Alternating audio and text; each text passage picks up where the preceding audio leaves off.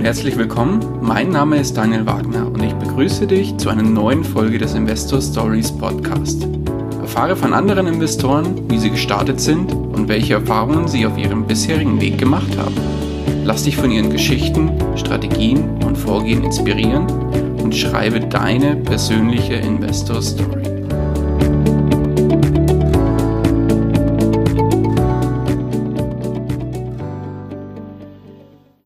Herzlich willkommen zu einem neuen Interview im Investor Stories Podcast. Heute zu Gast bei mir Thorsten Tiet. Herzlich willkommen. Ja, vielen Dank und auch danke für die Einladung in den Podcast. Fühle mich geehrt. Würdest du dich mal kurz vorstellen? Was kann wir heute von dir hören? Wo kommst du her? Was machst du? Mein Name ist Thorsten Tiet. Ich bin 45 Jahre alt, Mitglied einer kleinen Familie mit Frau und dreijährigem Töchterlein. Was ich mache, ich bin selbstständig. Ich war lange Zeit als Programmierer in der Investmentindustrie in Frankfurt tätig, wo ich jetzt auch immer noch wohne, beziehungsweise ich wohne in Bad Homburg, etwas paar Kilometer nördlich von Frankfurt. Ich habe ähm, bei KPMG gearbeitet, in einem kleinen Spezialistenteam, wo es um die Bewertung von Portfolien ging. Da haben wir dann zum Beispiel den Nachlass von Lehman Brothers äh, bewertet und viele Landesbanken bewertet im Rahmen der Finanzkrise, die nicht mehr so recht wussten, was in ihren Portfolien eigentlich drin ist, ganz zu schweigen von dem, was es eigentlich wert ist. Äh, da war ich ungefähr acht Jahre lang. Dann äh, wurde mir das ein bisschen zu langweilig, weil ich immer am gleichen Schreibtisch gesessen bin und habe dann gewechselt zu einer relativ kleinen Firma, die hat Wertpapierleihe gemacht, zwei, zweieinhalb Jahre lang äh, da haben wir dann unseren großen Kunden verloren. Eine vom deutschen Steuerzahler gerettete Bank war das. Und dann war die Frage, was ich dann danach mache. Da wäre dann die Möglichkeit gewesen, dass ich Consulting mache, auch im äh, Finanzbereich. Das war quasi der Vorschlag meines damaligen Chefs gewesen. Da hatte ich dann keine Lust drauf und ich hatte sowieso schon im Anführungszeichen nebenbei einige Jahre lang ein Projekt laufen, was dann in den Aktienfinder gemündet ist heute und habe mich dann entschlossen, noch mit ein paar kleinen Umwegen und äh, einigen Jobangeboten, die alle auf meinem Schreibtisch lagen, die ich auch alle abgelehnt habe am Ende, mhm. mich dann eben selbstständig zu machen. Das war vor ungefähr eineinhalb Jahren gewesen. Und seitdem bin ich eben hauptsächlich mit dem Aktienfinder unterwegs, entwickle den weiter und mache jetzt auch etwas Marketing, damit das Ganze eben auch äh, für mich sich irgendwann so rentiert, als wäre ich ein Festangestellter, so ungefähr. Abgesehen davon bin ich natürlich auch noch selbst Investor. Das heißt, ähm, ich habe jetzt schon ein relativ stattliches Nebenauskommen über Dividenden, die ohne weiteres Zutun jetzt quasi meine Schatzschatulle oder unsere Schatzschatulle, muss ich ja sagen, weil, wie gesagt, ich habe ja eine Familie bereichern. Mhm. Habe auch noch äh, Optionen, also ich bin Stillhalter und äh, verkaufe Optionen. Äh, läuft relativ gut. Das kann man auch auf meinen diversen Internetseiten sehen. Also es ist relativ transparent geregelt. Wenigstens bemühe ich mich, das transparent zu veröffentlichen, damit das Ganze auch eine gewisse Glaubwürdigkeit hat. Und äh, ja, so habe ich eben ein paar Einkommensströme und äh, kann mich derzeit ganz gut über Wasser halten und bin ganz zufrieden mit meiner Entscheidung, mich selbstständig zu machen. So viel zum ersten zu meiner Person. Wunderbar. Wann hast du angefangen? Wo, wie bist du eigentlich dazu, dazu gekommen, dich mit dem Thema Investieren bzw. Finanzen auseinanderzusetzen? Ich habe gehört, beruflich hat es angefangen. Wie ging es bei dir los? Äh, das hat noch privat angefangen. Da kam ich über meinen Vater zum Thema Aktien. Der hatte nämlich einen Börsenbrief abonniert. Das war, glaube ich, der Stuttgarter Aktienbrief oder Stuttgarter oder Börse aktuell damals noch. Und das kam da, glaube ich, alle zwei Wochen ins Haus geflattert. Und äh, wenn ich Ferien hatte oder so, mein Vater unterwegs war, dann war ich halt der Erste, der das gesehen hat. Und da habe ich immer ein bisschen rumgestöbert und dann fand ich das Thema irgendwie ganz interessant. Und äh, habe dann mit meinem Vater ein bisschen drüber gesprochen und äh, der hat das dann Ganze noch interessanter gestaltet. Und als ich dann das erste eigene Geld so ein bisschen verdient hatte, ich habe eine Banklehre gemacht mit 19, 20 Jahren. Da habe ich dann auch angefangen, die ersten Aktien so dezent zu kaufen. Okay. Und das war quasi mein Einstieg gewesen. Heute bin ich 45, wie gesagt, und das war vor 25, 26 Jahren. Okay, hast du eine ordentliche Erfahrung, was du damit bringst? Das heißt, deine ersten Investments waren tatsächlich Aktien, ganz klassisch. Ja, genau. Das war ein klassischer, in Anführungszeichen, Langeweile auch gewesen, weil dieser, dieser Aktienbrief, Der äh, empfiehlt eben auch die langfristige Geldanlage in die großen, Anführungszeichen, soliden Werte, in die, also solide ebenfalls in Anführungszeichen, die Werte, die eben die, für solide halten. Und insgesamt war das, denke ich, ein ganz guter Einstieg. Das heißt, ich habe so jetzt ähm, dieses Trial and Error, dies, diese Phase, die war bei mir dann doch relativ kurz. Also natürlich macht man auch noch heute Fehler, aber das war jetzt nicht so, dass ich da über Optionsscheine oder äh, anderweitig mit schnellen Gewinn machen mich daran getastet hätte an das Thema, weil das sieht man ja bei vielen anderen Investoren, die erstmal relativ viel Geld auf der Straße lassen mussten, um ihren Weg zu finden. Und da hatte ich ein bisschen Glück gehabt. Mhm. Was allerdings natürlich auch dem Umstand zuzuschreiben ist, dass ich einfach nicht viel Geld hatte am Anfang, dass ich versenken konnte. Und dann gibt es noch eine andere Geschichte, die ich für erzählenswert halte. Und zwar, als ich dann Student gewesen bin, das heißt, ich habe erst die Banklehre gemacht und dann habe ich angefangen zu studieren, Betriebswirtschaftslehre und äh, politische Wissenschaft. Also war ein Magisterstudiengang, zwei Hauptfächer und da habe ich dann im Hauptstudium über zweieinhalb Jahre bei der DAB Bank gearbeitet. Das ist ein Online-Broker, den gibt's heute nicht mehr. Mhm. Der ist irgendwann von BNB Paribas aufgekauft worden und dann mit der Consorsbank fusioniert. Jedenfalls habe ich da ungefähr zweieinhalb Jahre gearbeitet und damals gab es so eine Art Shop-in-Shop-Konzept. Das war äh, 2000. Da war gerade der laute Knall von der äh, vom Platzen der Dotcom-Blase. Und äh, da gab es ein Shop-in-Shop-Konzept. Das heißt, die haben in Anführungszeichen Filialen aufgemacht und versucht, das war in Kaufhäusern, im, Kauf, im Kaufhof, habe ich gearbeitet. In dem Internetcafé gab es einen Stand und dieser Stand war von der DAB Bank und da hat man Kunden äh, Kundenservice betrieben. Das heißt, man hat Depots aufgemacht, Freistellungsaufträge entgegengenommen, den Leuten gezeigt, wie die Internetseite funktioniert und so weiter. Und die Kunden durften dann auch kostenlos in diesem Internetcafé, in dem das Ganze integriert war, surfen. War natürlich dafür gedacht, dass sie dann ihre Depots checken und Käufe und Verkäufe tätigen. Und da kam ich dann, oder da kam man dann natürlich dann immer mit den Leuten ins Gespräch. Da hat sich dann auch ein gewisses Vertrauensverhältnis aufgebaut über die Zeit. Und wie gesagt, war das eben im Jahr 2000, wo die Kurse schon nach unten gingen. Es war ja damals noch der neue Markt. Und da habe ich dann, konnte ich dann quasi live verfolgen, wie die ganzen erfolgsverwöhnten, ja, nehmen wir es mal Trader, Spekulanten, äh, eben keinen Erfolg mehr hatten und wie dann die Depots dahin schmolzen. Und ich denke, das hat mich dann auch nochmal so ein bisschen äh, gefestigt in meiner meiner Herangehensweise vielleicht etwas weniger spekulativ und etwas mehr langfristig in äh, solide Aktien zu investieren. Du hast ja gesagt, du investierst in Aktien. Kommen wir zu deinem heutigen Portfolio. Worin investierst du heute? In Aktien habe ich verstanden. Zusätzlich hast du noch ähm, Optionen erwähnt. Was gibt es noch? Das sind die beiden großen Anlage, Anlageklassen, in die ich, äh, wo ich mich wohlfühle, wo ich mich auskenne und die das, die Großteil meines Vermögens quasi ausmachen. Okay. Äh, ich hatte noch Immobilien gehabt, von der Garage bis zu Wohnungen, aber die habe ich alle verkauft. Okay. Jetzt habe ich nur noch eine selbstgenutzte Immobilie quasi, also eine Wohnung.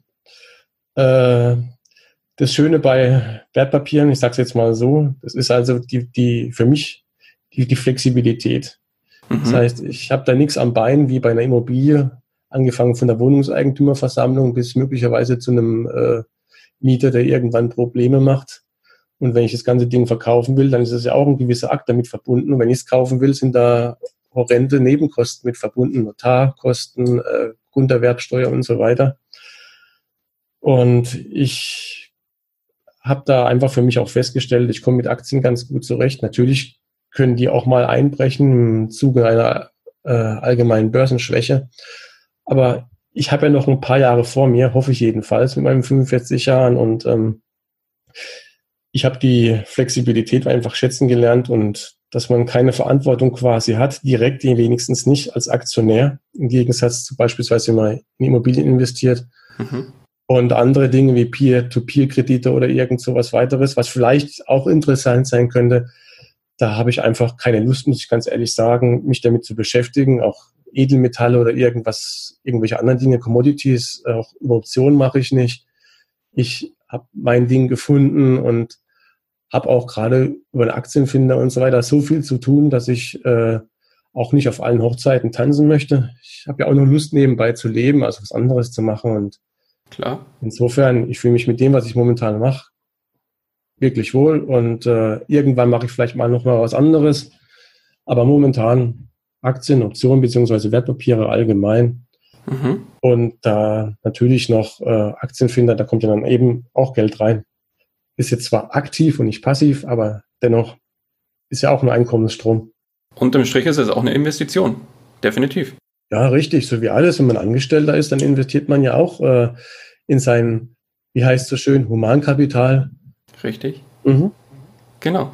Kannst du ungefähr sagen, wie sich dein Gesamtportfolio zusammensetzt zwischen Aktien und Optionen? Also Aktien ist ja was Dauerhaftes. Ja. Das heißt, und vor allem, wenn man als Langfristanleger eher unterwegs ist, so wie ich, das heißt, du, du kaufst dann eine Aktie und äh, die kann dann unter Umständen viele Jahre im Depot verweilen. Wenn man Optionen verkauft, ist es eine andere Geschichte. Da, ähm, die haben eine relativ kurze Laufzeit, zumindest die, die, die meistens gemacht werden, haben eine Laufzeit von unter einem Monat bis vielleicht 45 Tagen bei Aktienoptionen, also typischerweise. Und jetzt kommt es auch noch drauf an, was ist der Anspruch, beziehungsweise was ist die Strategie. Bei Aktien habe ich es ja schon erwähnt, dass es eher langfristig orientiert ist bei mir. Bei den Optionen äh, da habe ich nicht den Anspruch, dass ich da zum Beispiel äh, ein oder zwei Prozent äh, mache vom Depotwert äh, jeden Monat und dass ich dann auch entsprechend Zeit investieren müsste, um diese ganzen Gelegenheiten zu suchen. Bei den Optionen mache ich es einfach so, äh, ich habe kein festes Renditeziel insgesamt pro Monat zum Beispiel. Ich veroptioniere, wenn ich einfach sehe, dass da gewisse Chancen da sind, und äh, dann schreibe ich Optionen. Das heißt, es sind einen Monat mal mehr und im anderen Monat mal weniger, vielleicht sogar gar nichts. Okay. Äh, als kleiner Hinweis, ich habe auch meine kompletten äh, Optionen, die habe ich auf einer Internetseite. Das kann man dann später vielleicht noch in den Show Notes aufnehmen. Das heißt, äh, das versuche ich auch ganz transparent darzustellen. Klar, gerne. Welche ist es? Wachstumswerte.net heißt die und da gibt's eben auch meine ganzen Optionstrades, inklusive denen, die fehlgeschlagen sind, wo ich also ein bisschen Geld auf der Straße gelassen habe, äh, einzuschauen. Kein Problem. Finden, finden unsere Hörer später dann alle in den Show Notes, braucht sich keiner mitschreiben. Ähm, genau, genauso wie den Aktienfinder, da kommen wir gleich drauf zu sprechen.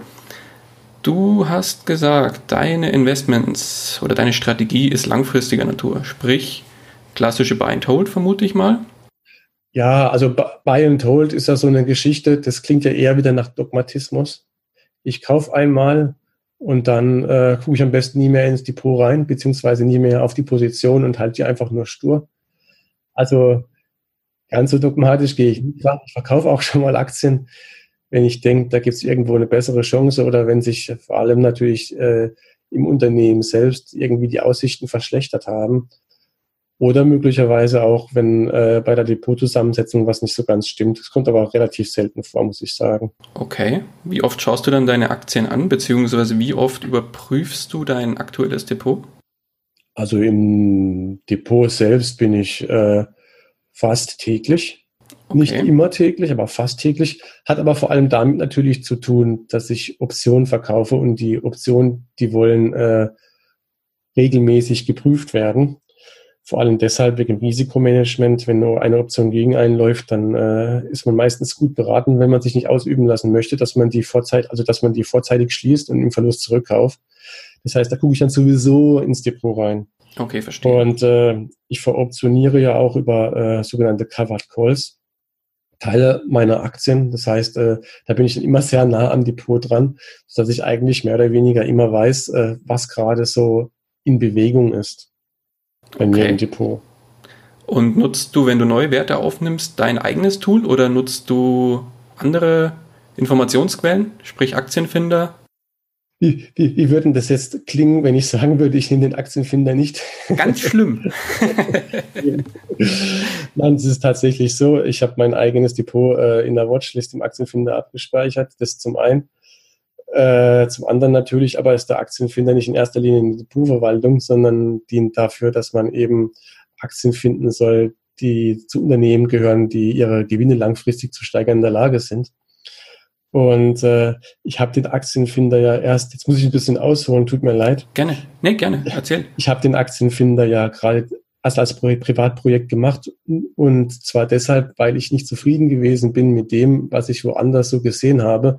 Und da hatte ich immer diesen Börsenbrief, den ich anfangs schon erwähnt hatte, im Kopf und da habe ich eben doch bei der einen oder anderen Aktie auch Schiffbruch erlitten und ich komme auch aus der klassischen Ecke, äh, habe auch die klassischen Fehler gemacht, die viele Leute machen, auch viele Investoren, die äh, eigentlich schon äh, recht solide unterwegs sind. Das heißt, ich habe zu viel auf die Dividende geguckt, auf die Dividendenrendite und dann ist es ein großes Unternehmen und ja, zahlt viel Dividende, hat eine tolle Vergangenheit.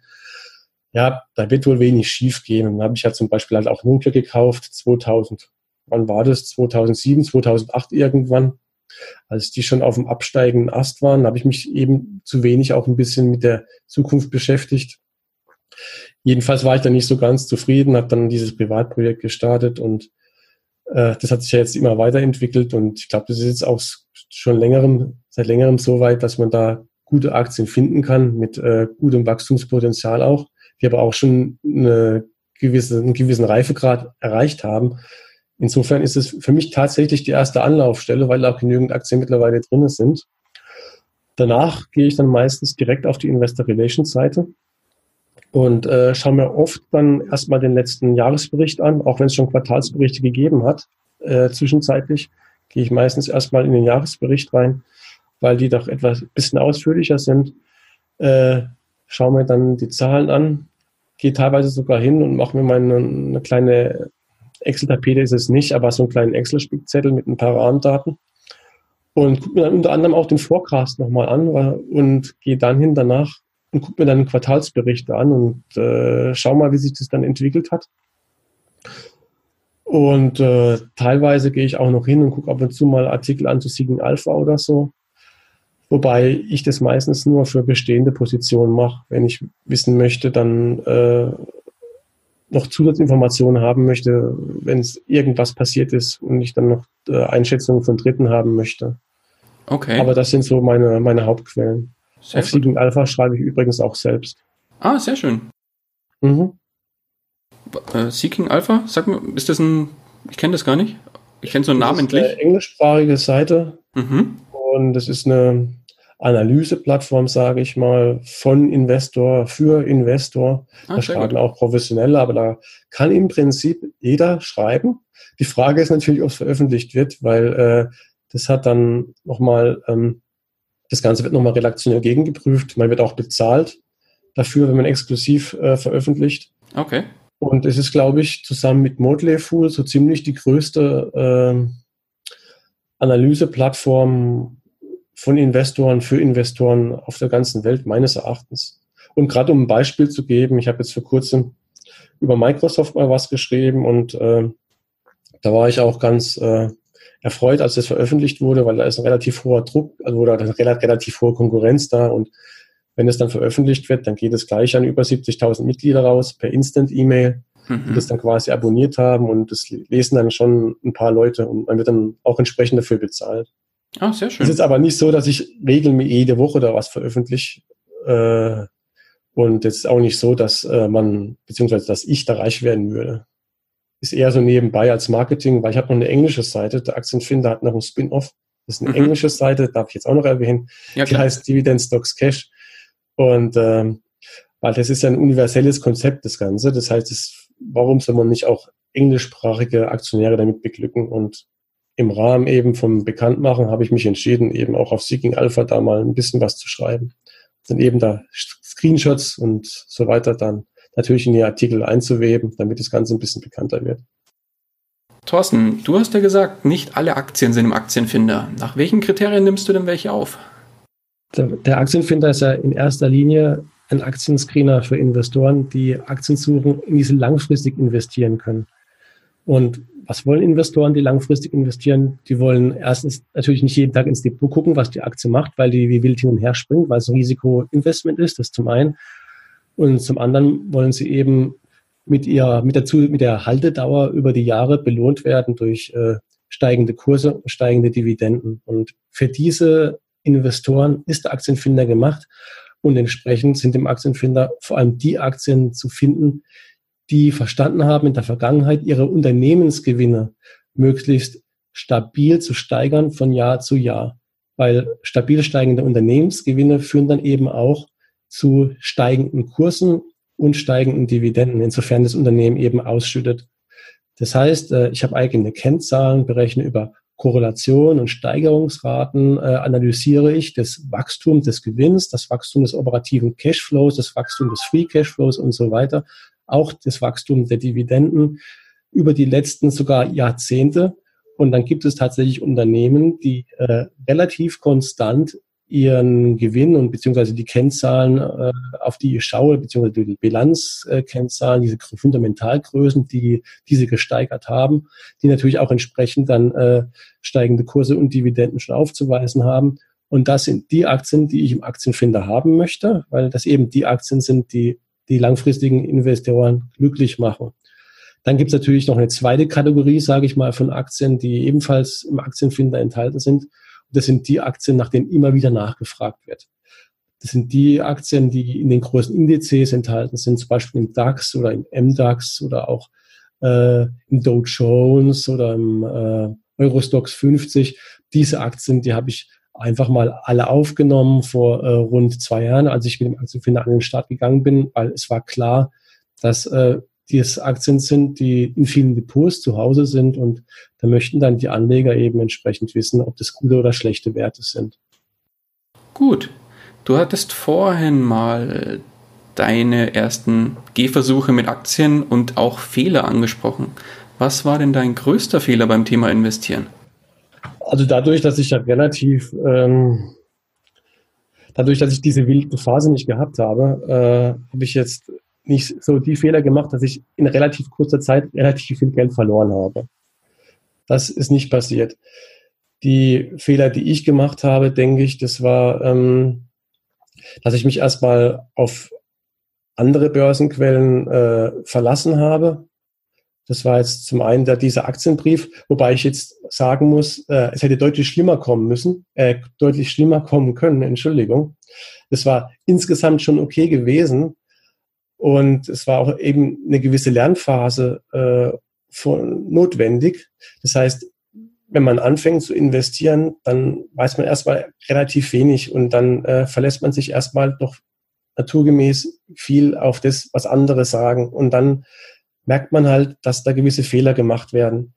Und bei mir war das dann zum Beispiel so, Nokia hatte ich schon erwähnt, Nokia hatte ich gekauft gehabt, weil damals war es eben noch der Marktführer im Handysegment andere Geschichte, die ich gekauft hatte, war äh, General Electric, die dann eins auf die Mütze gekriegt haben während der Finanzkrise und sich seitdem nie mehr wirklich erholt haben.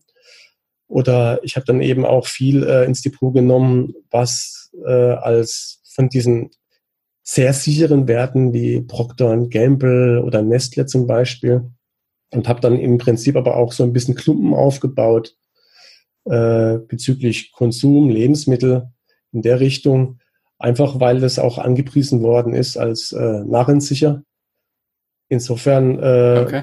war die Quelle jetzt nicht ähm, so, dass ich sagen muss, ich hätte da viel Geld verloren und war eben der Natur der Sache geschuldet, dass ich mich noch nicht so ausgekannt habe. Und äh, das heißt auch, dass ich dann wenig Aktien gekauft habe, die sich sehr gut entwickelt haben damals. Also ich habe zum Beispiel eben anstatt Apple habe ich dann eben Nokia gekauft.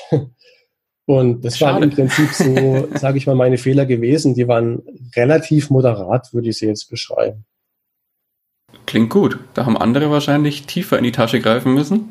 Ja, also was ich auch, gut, ich muss jetzt vielleicht noch sagen, ich habe ähm, kleine, kleinere Investments auch noch getätigt, äh, die nicht auf diesen Börsenbrief oder auf so soliden äh, Dingen standen, sondern wo ich eher so als Enthusiast, sage ich mal, noch dabei gewesen bin, weil ich mich auch viel mit äh, Computern beschäftigt habe.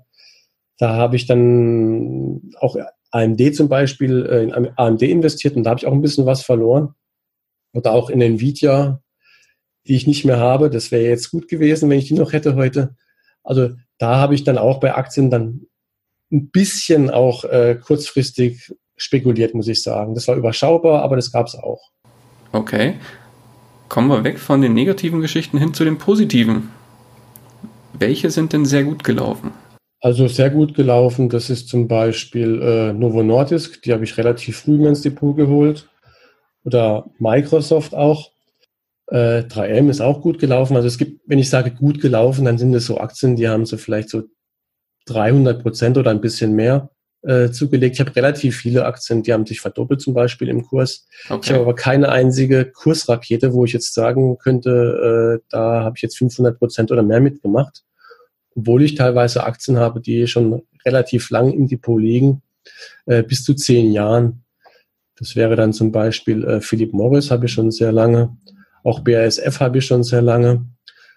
Da ist dann auch das Erfreuliche, dass man dann zum einen schon gewisse Kursgewinne hat, auch wenn es jetzt vielleicht nur äh, 100 oder 150 Prozent sind. Das ist zum einen äh, dennoch erfreulich, vor allem wenn man es mit anderen Anlageformen vergleicht. Zum anderen ist aber auch noch immer schön, wie ich finde, dann, wenn man sich die persönliche Dividendenrendite anschaut und die Dividenden, die man in der Zwischenzeit schon einfach erhalten hat. Die persönliche Dividende bezieht sich auf den Einkaufskurs, richtig? Ja, genau. Die persönliche Dividendenrendite bezieht sich auf den Einkaufskurs. Und da habe ich im Depot eben schon einige Aktien, die haben sich, da hat sich die, die, die persönliche Dividendenrendite verdreifacht, wenn ich die vergleiche mit der aktuellen Dividende. Also ich kann jetzt mal kurz äh, schauen, weil auch das habe ich äh, bei mir hinterlegt, auch unter anderem äh, auf meiner Seite wachstumswerte.net. Und wenn ich jetzt einfach nur als Beispiel hingehe, als ich Novo Nordisk gekauft habe, da gab es ungefähr zweieinhalb Prozent Dividende und wenn ich es heute auf meinen Einstandskurs betrachte, dann habe ich halt 10,6 Prozent. Also ich kriege jedes Jahr 10,6 Prozent vom Investment wieder in Form von Dividenden zurück. Okay, klingt gut. Bei BASF sind es zum Beispiel 12 Prozent, die ich pro Jahr kriege von damaligen Einstandspreis. Bei anderen ist es vielleicht nicht so hoch wie bei Unilever oder so, aber da hat sich dann die Dividende auch schon verdreifacht von der, äh, in der Zwischenzeit der Anlagedauer. Und das sind halt zum einen sind es die Kursgewinne, die schön sind, klar, und das steht bei den meisten auch irgendwie im Vordergrund. Bei Aktien denkt man ja, denken ja viele Leute eher an Spekulation, an Kursgewinne beziehungsweise an Verluste, deshalb haben sie ja Angst. Aber äh, wenn man dann längerfristig dabei ist, dann ähm, darf man sich auch über die Dividendenentwicklung freuen. Und das ist eben auch was, was im Aktienfinder explizit berücksichtigt wird. Kommen wir zum Thema Bücher. Bist, bist du ein, ein, ein Bücherwurm? Liest du viel? Ich habe viel gelesen, habe auch selber geschrieben, habe auch Bücher geschrieben, allerdings äh, Belletristik. Das heißt, habe auch lektoriert. Oh, okay. Nur so ganz nebenbei ist ja jetzt eigentlich das Thema. Wenn es jetzt um das Lesen selbst geht, da muss ich sagen, ich lese keine Bücher über Aktien, habe noch nie ein Buch gelesen über Aktien. Ich hatte mal äh, ein Buch in der Hand von Warren Buffett, aber ich glaube, es hat mein Vater gekauft vor, vor 20, 25 Jahren so irgendwas in der Gegend. Ist einfach so, dass ähm, über mein, vielleicht auch über das Studium, ein bisschen mit dem Hintergrund, aber äh, vor allem über das äh, Berufliche, erst Nebenberufliche während des Studiums bei der DHB Bank auch, dann natürlich als privater Investor. Und äh, ist das irgendwie äh, fast, ähm, mittlerweile ist es Fleisch und Blut übergegangen, aber das, das kam mal einfach irgendwie natürlich. Und wenn ich jetzt irgendwelche Fragen habe oder so, es gibt ja das Internet und es gibt es ja auch schon länger, dann äh, als gute Anlaufstelle ist dann zum Beispiel Investopedia oder es hilft auch zu googeln. Das heißt, wenn ich da gewisse äh, Fragen habe, äh, zu Treasury Stocks, wie werden die bilanziert oder irgendwas und diese Fragen tauchen dann meistens auch auf äh, im Rahmen vom Aktienfinder, wenn ich irgendwas Neues implementiere und mir da überlege, wie ich das mache, dann äh, bilde ich mich einfach selbst weiter, aber da bilde ich mich nicht selbst weiter, indem ich ein Buch nehme, okay. weil das wäre aus meiner Sicht viel zu ineffizient. Das, das so ein Buch hat äh, hunderte von Seiten teilweise. Und äh, warum soll ich das kaufen, wenn mich 20 Seiten interessieren? Und da weiß ich ja noch gar nicht, ob das überhaupt so drin steht, wie ich es haben will. Und im Internet habe ich halt ein, ja, tendenziell sehr viele unterschiedliche Quellen, natürlich auch unterschiedlicher Qualität, aber mit einer gewissen, mit einem gewissen Erfahrungsschatz kann man schon beurteilen, äh, ob die Quelle gut ist oder nicht. Okay. Und äh, deshalb äh, ziehe ich das Internet davor. Und äh, deshalb lese ich auch so gut wie keine Bücher und ich bin eigentlich auch ganz froh, weil ich muss ehrlich sagen, äh, ich habe oft den Eindruck, dass wenn Leute Bücher lesen und so, dann äh, es ist gut, Bücher, Buch lesen macht schlau, äh, bildet weiter, das stelle ich gar nicht in Frage, aber Äh, was ich also teilweise sehe, dann äh, denke ich gerade, wenn man jetzt an so diese Vorbilder sieht und so, ich habe kein Interesse daran, dass ich dann so ein zweit- oder drittklassiger Warren Buffett werde. Ich schlage dann lieber meinen eigenen Weg ein. Und äh, gerade wenn es dann so um, um Value Investing geht oder sowas, dann habe ich eher das Gefühl, dass da oft Zerrbilder rauskommen äh, und schlechte Kopien. Und äh, ich gehe da deshalb lieber meinen eigenen Weg und äh, mache Sachen, wo ich auch wirklich behaupten kann, dass das vorher keiner gemacht hat. Und wenn ich dann eben das Feedback kriege, auch von Vermögensverwaltern, auch aus den USA, die teilweise auch schon meine Kunden geworden sind, oder äh, von Leuten, die in Investmentabteilungen arbeiten und die dann sagen, das wäre einmalig, was ich mache, äh, da denke ich dann auch, dass es der richtige Weg ist. Und äh, ich bin auch sehr kritisch mit mir selbst, muss ich wirklich sagen. Und äh, wenn ich einen Fehler mache, gebe ich es auch zu. Und ich weiß, dass nichts perfekt ist. Es gibt die eierlegende Wollmilchsau, die gibt es einfach nicht. Aber ich denke, wäre ich jetzt, hätte ich jetzt Bücher gelesen und äh, wäre auch irgendwo die Gefahr da, dass ich versuche, in Fußstapfen zu treten, die vielleicht auch äh, ein oder zwei Nummern zu groß sind, wie zum Beispiel bei Warren Buffett. Wie will ich denn da das Management interviewen oder sonst irgendwelche Dinge machen, die er tut und die er tun kann, weil er eben Warren Buffett heißt? Oder Optionen verkaufen, die auf dem S&P oder sowas, die vielleicht eine Laufzeit haben von 10 oder 20 Jahren. Wie will ich solche Dinge machen? Das geht doch gar nicht. Okay. Insofern wüsste ich jetzt nicht, äh, was mir das bringt. Nee, auf jeden Fall auch ein klasse Ansatz. Finde ich gut. Ja, muss, muss nicht jeder teilen. Es ist halt meine persönliche Meinung und äh, dazu stehe ich auch. Wo ich sage, äh, wo ich Buch gelesen habe, das war zum Beispiel über Optionen. Okay. Weil äh, als ich angefangen habe mit dem oder als ich anfangen wollte mit dem Optionsverkauf als Stillhalter, da hatte ich eben keine Erfahrung damit. Und das ist ja eine Geschichte, die mit den Optionen verkaufen, die ist meines Erachtens etwas komplizierter als mit äh, Aktien. Insbesondere dann, wenn man Aktien eher in die Richtung äh, langfristiges Investment machen möchte, kann man natürlich auch unendlich in die Tiefe gehen, zum Beispiel was die Bilanzierung angeht und Geschäftsberichte lesen. Aber äh, seien wir mal ehrlich, die meisten Investoren machen das nicht und es hat auch nur einen beschränkten Nutzen. Also der Grenzwert äh, für die Rendite, der nimmt meines Erachtens immer weiter ab, je tiefer ich mich da reinknie. Wenn ich irgendwann die Bilanz auswendig lese, dann heißt es nicht, dass ich auswendig kann. Dann heißt es nicht, dass ich jetzt die Aktie besser beurteilen kann, vor allem nicht äh, insbesondere des zukünftigen Kursverlaufs. Insofern, was Aktien angeht, äh, ist es jetzt äh, meines Erachtens kein Hexenwerk. Da ist eher das Wichtige, dass man die richtigen Quellen hat und dass man ein Grundlagenverständnis hat. Mhm. Was Optionen angeht, ist es ein bisschen anders. Da muss man sich erstmal reinknien. Und da würde ich auch jedem empfehlen, dass er sich erstmal ein Buch zu Rate zieht oder äh, Videotutorials gibt es ja auch, gibt es auch auf Deutsch. Mhm. Auf jeden Fall, dass man sich da echt mal einarbeitet, bevor man auch nur äh, die erste Option schreibt. Und dass man da auch weil es ja was Aktives ist, ein gewisses Risiko, ein gewisses Money, Money Management hat. Insofern, ja, da habe ich ein Buch gelesen, aber das war mein einziges Buch äh, zum Thema Investieren. Okay. Kannst du da eins empfehlen zu den Optionen? Ja, es war okay. Vor allem war es okay, weil es relativ dünn war. Das heißt, ich habe keine Lust, äh, riesen Wälzer zu lesen, weil das, die, das, meistens sind, sind Bücher deshalb lang, egal ob es in der Belletristik ist oder in der Fachliteratur, weil sie nicht wissen, wie man auf den Punkt kommt. Also das Buch, das ich gelesen habe, das war von, oder das ist von Peter Putz und heißt Strategisch investieren mit Aktienoptionen. Äh, war für mich völlig ausreichend.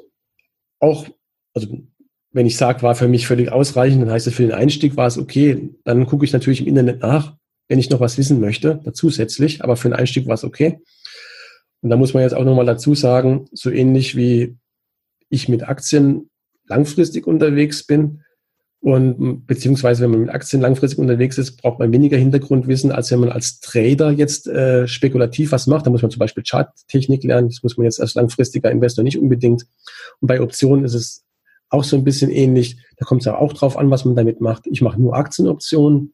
Das heißt, ich mache keine, schreibe keine Optionen auf äh, Futures zum Beispiel. Heißt, da fällt schon mal bei mir ein Teil weg und deshalb habe ich es dann auch wieder einfacher, was den Einstieg anging und kon konnte dann mit dem Buch quasi, hat das Buch für mich ausgereicht. Okay. Wenn andere Leute mehr machen möchten, dann müssen die halt auch entsprechend sich noch mehr einarbeiten. Wunderbar. Pass auf, kommen wir zum zu, einem, zu einer nächsten interessanten Frage. Stell dir vor, morgen machst du auf, bist aber nicht mehr du, du wachst in einem fremden Körper auf. Derjenige hat einen Angestelltenjob, hat ungefähr 1500 Euro Nettoverdienst und hat auf der Seite auf einem Tagesgeldkonto 10.000 Euro. Du hast kein Netzwerk, keine Kontakte oder sonstiges, müsstest quasi als neuer Mensch starten, hast aber dein heutiges Wissen. Wie würdest du beim Investieren von vorne beginnen? Also die wichtigere Frage wäre ja aus meiner Sicht nicht sofort mit dem Investieren einsteigen, weil ich habe ja relativ wenig Kapital zur Verfügung. Ich müsste erstmal dafür sorgen, dass äh, sich mein Kapital erhöht, dass ich dann investieren kann. Äh, ich bin ja jetzt, ich habe die letzten Jahre ja in der IT gearbeitet. In der IT ist es ja ganz gut, dass die Leute gesucht werden.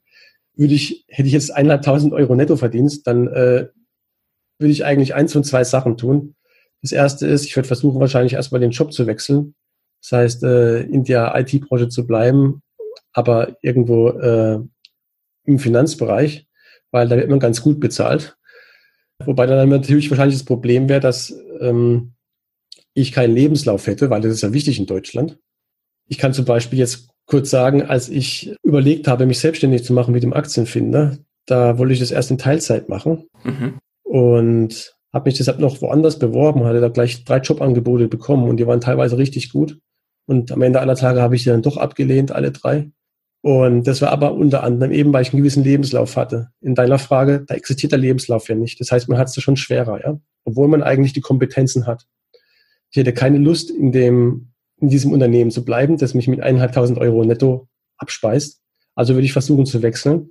Okay. Würde der Wechsel nicht erfolgreich sein, weil mich keiner nehmen will, unter anderem wegen dem Lebenslauf oder hauptsächlich deshalb wahrscheinlich, dann würde ich wahrscheinlich versuchen, selbstständig zu werden sofort. Und zwar das zu machen, was ich heute schon mache. Das heißt, äh, das Projekt neu aufzusetzen. Und da wäre natürlich dann die Frage, wie ich das finanzieren kann. Und äh, da würde ich wahrscheinlich zum Arbeitsamt gehen und äh, versuchen, da ähm, einen Zuschuss zu bekommen oder tatsächlich einen Investor zu finden. Okay.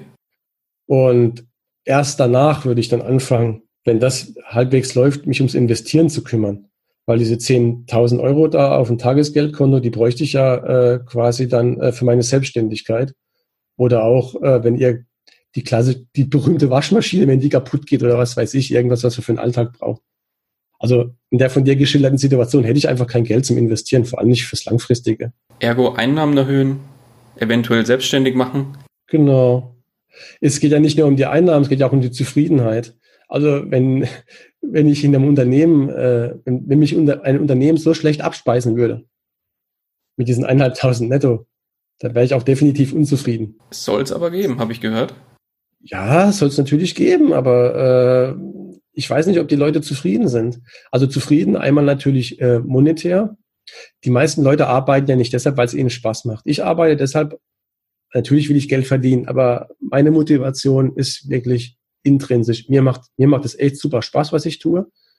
Ich äh, schaffe Mehrwert, einmal für andere Leute und einmal für mich selbst, weil ich das, den Aktienfinder selbst benutze. Und mir macht es auch, mir macht's auch Spaß, äh, die, die technische Geschichte, was ich tue. Also ich programmiere auch gerne beispielsweise und freue mich dann, wenn es klappt. Ärgere mich, wenn es nicht klappt, aber am Ende klappt es meistens.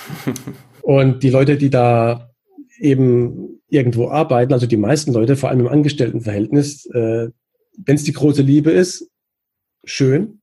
Wobei selbst die große Liebe kann ja relativ schnell kaputt gehen, wenn der Vorgesetzte wechselt oder das Projekt wechselt. Mhm. Die meisten Leute arbeiten also einfach notgezwungenermaßen deshalb, weil sie halt das Geld brauchen. Und wenn sie halt Geld, wenig Geld kriegen, dann glaube ich nicht, dass es die allgemeine Zufriedenheit steigert. Also insofern ja, es gibt, das gibt's, aber ich stelle mal ein Fragezeichen dahinter, ob die Leute mit der Situation zufrieden sind. Großes Fragezeichen. Okay. So, last but not least kommen wir zum Ende des Podcasts. Wenn dich jemand erreichen will, wie erreicht man dich am besten? Äh, Wenn es geht, nicht anrufen, weil ich kriege ab und zu mal Anrufe und äh, das ist äh, vielleicht nett gemeint, aber ich bin ja ganz gut beschäftigt, dann ist es aber mal ein bisschen störend und wenn es zu viele machen würden, dann äh, könnte ich es auch gar nicht bewältigen. Also bitte nur schriftlich, wenn man mich erreichen möchte. Das dann natürlich gerne äh, per E-Mail, also auf meinen diversen Seiten, die im, auf, in den Show Notes dann wahrscheinlich auftauchen werden. Da gibt's überall meine E-Mail-Adresse zu finden. Also einfach eine E-Mail schicken. Wunderbar. Es steht aber auch schon viel auf den Homepage selbst. Also oft ist es so, dass die Fragen sich eigentlich schon äh, erübrigen, wenn man die, die gestellt werden, wenn man die Homepage äh, etwas aufmerksamer anschauen würde. Soll keine Kritik sein, nur ein Hinweis. Nee, alles klar. Nehmen wir so auf. Ja, dann sind wir auch schon durch mit dem, mit dem Interview. Ich danke dir ganz herzlich für, die, für den sehr interessanten Austausch. Ja, auch dir vielen Dank, hat Spaß gemacht. Ähm, die letzten Worte, die gehören dir. Also ich kann nur mal sagen, Aktien sind äh, eine gute Sache. Die sind viel besser, als in der Öffentlichkeit wahrgenommen werden. Vor allem eben, wenn man richtig dran geht. Und da gehört, man muss sich ein bisschen einarbeiten, aber ähm, wenn man das einmal getan hat, ist es wirklich erschreckend einfach. Äh, das zum einen. Und zum anderen, ähm, Geld ist auch nicht alles. Also man soll halt einfach zufrieden sein mit, mit seinem Leben, was man hat. Und äh, nicht so sehr auf das Geld schielen und vor allem nicht auf den, auf den schnellen Gewinn, sei es jetzt über Aktien oder über sonst irgendwas. In diesem Sinne wünsche ich allen Zuhörern ein erfülltes, glückliches Leben. Wunderbares Schlusswort. Ich danke dir. Ciao, ciao. Ja, gerne geschehen. Tschüss, vielen Dank. Das war's auch schon wieder mit dieser Podcast-Folge. Ich danke dir ganz herzlich fürs Zuhören. Hat dir der Investor Stories Podcast gefallen, freue ich mich über eine Rezension bei iTunes. Damit hilfst du mir, diesen Podcast für noch mehr Zuhörer sichtbar zu machen. Ich freue mich, wenn du auch beim nächsten Mal wieder mit dabei bist. In dem Sinne, habe die Ehre, dein Daniel.